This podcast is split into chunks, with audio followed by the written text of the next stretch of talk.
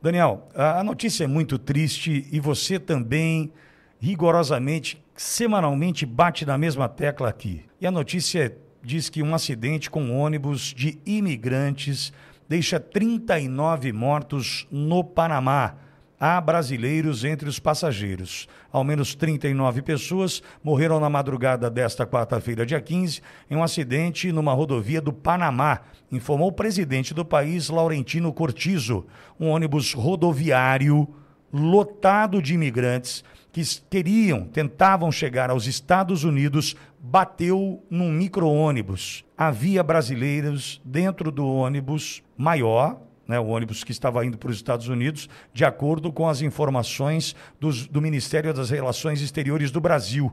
Segundo o Itamaraty, a notícia é assustadora. Havia seis crianças brasileiras no ônibus, mas não há informações sobre a presença de brasileiros adultos. Ainda não se sabe qual é o estado de saúde destas crianças e o processo de identificação ainda está em andamento a rota da América do Sul até os Estados Unidos é utilizada com frequência por haitianos que primeiro imigram para o Brasil.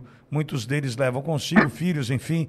Daniel, é um absurdo. A gente está falando de pegar um ônibus aqui e tentar chegar nos Estados Unidos. Olha o tamanho do risco disso.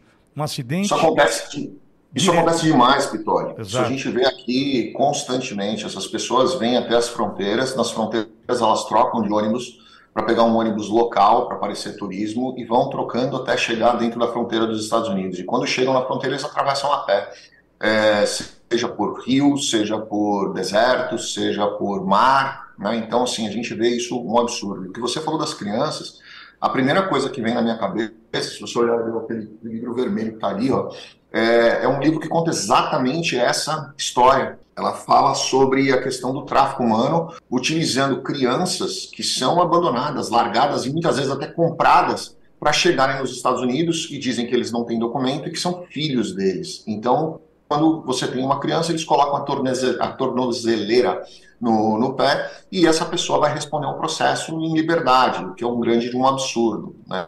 Então, infelizmente, as crianças são sim utilizadas é, como, como moeda e para gerar muito lucro para esses, esses canais desses coiotes. Daniel, é, é, absurdo. Eu não tinha olhado por esse ângulo, que é o teu dia a dia aí, enfim. Ah, tráfico humano, então a gente pode imaginar que essas crianças estão sofrendo isso, e seis crianças sem adultos brasileiros dentro do ônibus. Vou ainda além, né? Se você olhar aquele, aquele livro lá que eu falei para você, que se chama Human Trafficking, é, ele fala que muitas vezes crianças são compradas no mundo inteiro, né? não só no Brasil. No Brasil a gente vê muito acontecer isso mas crianças são compradas no mundo inteiro e quando eles atravessam a fronteira, a criança passa a ser um peso, porque ela não é filho deles. Né? Então, essas pessoas só querem as crianças para entrar e botar tudo na tornozeleira. Depois, a criança passa a ser um peso. E quando ela passa a ser um peso, ela é realmente vendida para outros traficantes, geralmente traficantes ali na, na, própria, no próprio border mesmo. É, e essas crianças são levadas, meninas para prostituição e meninos para é, venda de órgãos. Então, o, o problema é muito mais sério do que as pessoas realmente imaginam.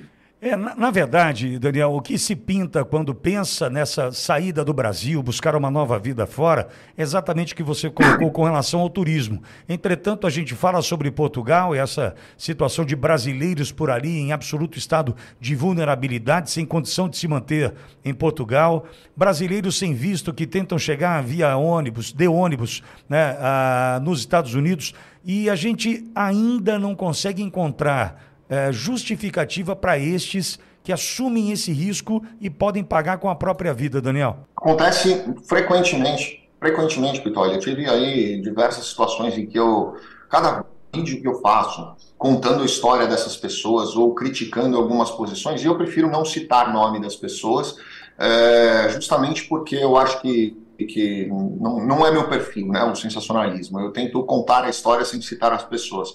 Mas você não tem ideia de quantas ameaças eu já recebi, seja por telefone, seja por e-mail, seja mandando mensagem para o meu escritório, de pessoas dizendo um monte de coisa que eu estou denunciando, uma, uma, uma, quadrilha que eu não sei com o que, que eu estou mexendo. É, realmente esse, esse, esse mundo ele é muito pesado. Né? Essas pessoas que lidam com isso realmente é muito pesado e essas crianças, o que eu... É, acho um grande absurdo isso, e, e não sei por que, ainda é, existem seres humanos que permitem que isso aconteça e se utilizam disso, que é pior ainda, é mais nojento ainda, eles se utilizam dessas crianças que já têm aí um, um histórico complexo, né? já tem um histórico é, delicado por serem abandonadas, ou por serem órfãs, ou por serem é, muitas vezes raptadas, né? sequestradas, e eles utilizam disso para entrar e depois que, que, que, que, eles entram, a criança passa a ser um peso e ela é descartada.